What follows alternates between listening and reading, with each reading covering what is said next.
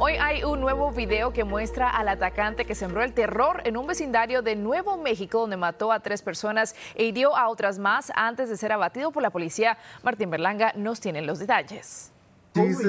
Cuando el sospechoso de 18 años caminaba errático por este vecindario de Farmington, Nuevo México, ya había disparado hacia seis casas y varios vehículos.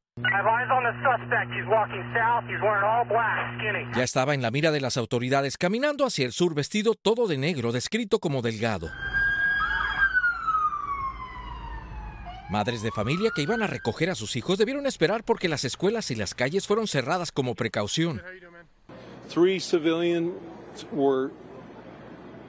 El sujeto ya le había disparado a muerte a tres personas e hirió a otras seis, dos de ellos policías que intentaron detenerlo. Hasta que fue abatido por agentes de la policía de esa ciudad a unas 200 millas al noroeste de Strand.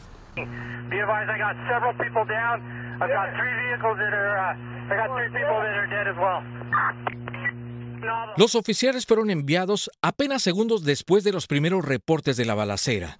Uno de los agentes heridos en cumplimiento de su deber era de la policía de Farmington, el otro de la Policía Estatal de Nuevo México.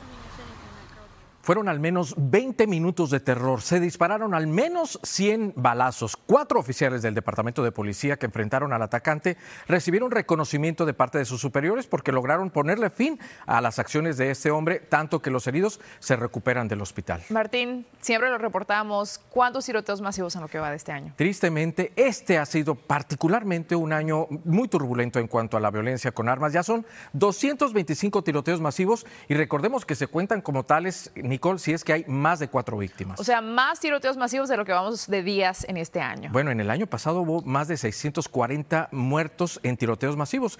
Este año parece que vamos a superar la cifra. Increíble, Martín. Muchas gracias por la información. Y hoy se encuentra tras las rejas Suan Katran Pham, el hombre acusado de golpear con un bate metálico a dos integrantes del equipo del congresista Gary Connolly en Virginia. Un video de seguridad muestra al sospechoso persiguiendo a una mujer con el bate minutos antes de la agresión a los funcionarios. Según su familia, el hombre sufriría esquizofrenia y las autoridades no descartan que tenga alguna enfermedad mental. El sospechoso de 49 años ahora enfrenta cargos por lesiones dolosas con agravantes. A su vez, el congresista Connolly dijo que el atacante entró en su oficina y preguntó por él antes de agredir a dos miembros de su personal. Solange Sosa nos tiene información. It was kind of shocking because we've never had a, anything like that. I've been in office in one form or another in, Northern Virginia for 29 years, and I've never had an office with a violent episode of any kind. Así reaccionó el congresista Gary Connolly luego de que un hombre armado con un bate metálico, identificado como Juan K. Trampan, de 49 años de edad y residente de Fairfax, Virginia, llegó hasta su oficina donde agredió brutalmente a dos de sus empleados. Según la policía, el sospechoso fue confrontado por las autoridades tras llegar al edificio donde reside la oficina del congresista Connolly.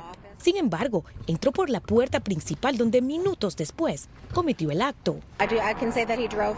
La policía de Fairfax dijo el hombre condujo hacia las instalaciones, aunque no revelaron de dónde provenía o el motivo de este ataque.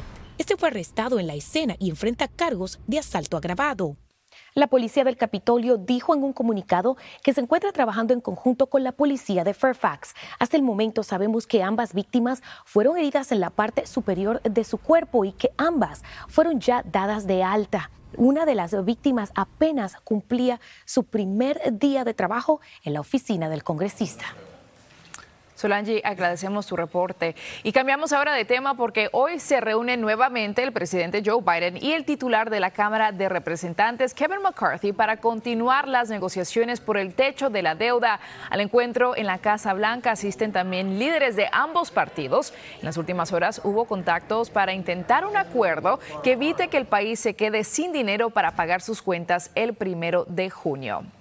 Y Rudolph Giuliani, exalcalde de Nueva York y ex abogado de Donald Trump, enfrenta una demanda por supuesto asalto y acoso sexual, robo de salario y otras conductas inapropiadas. También se le acusa de ofrecer indultos presidenciales. La querella fue entablada por Noel Dunphy, una ex asociada de Giuliani, que alega que el exalcalde dijo que vendería indultos de Trump por dos millones de dólares, aunque la demanda no sugiere que lo haya hecho. La mujer lo acusa de tener un plan para revertir los resultados de las elecciones del 2020 y de exigirle actos sexuales. Dunphy agregó que cuando Giuliani estaba bajo los efectos del alcohol, hacía comentarios sexistas, racistas y antisemitas. Un portavoz de Giuliani dijo en un comunicado que el exalcalde niega categóricamente todas las acusaciones.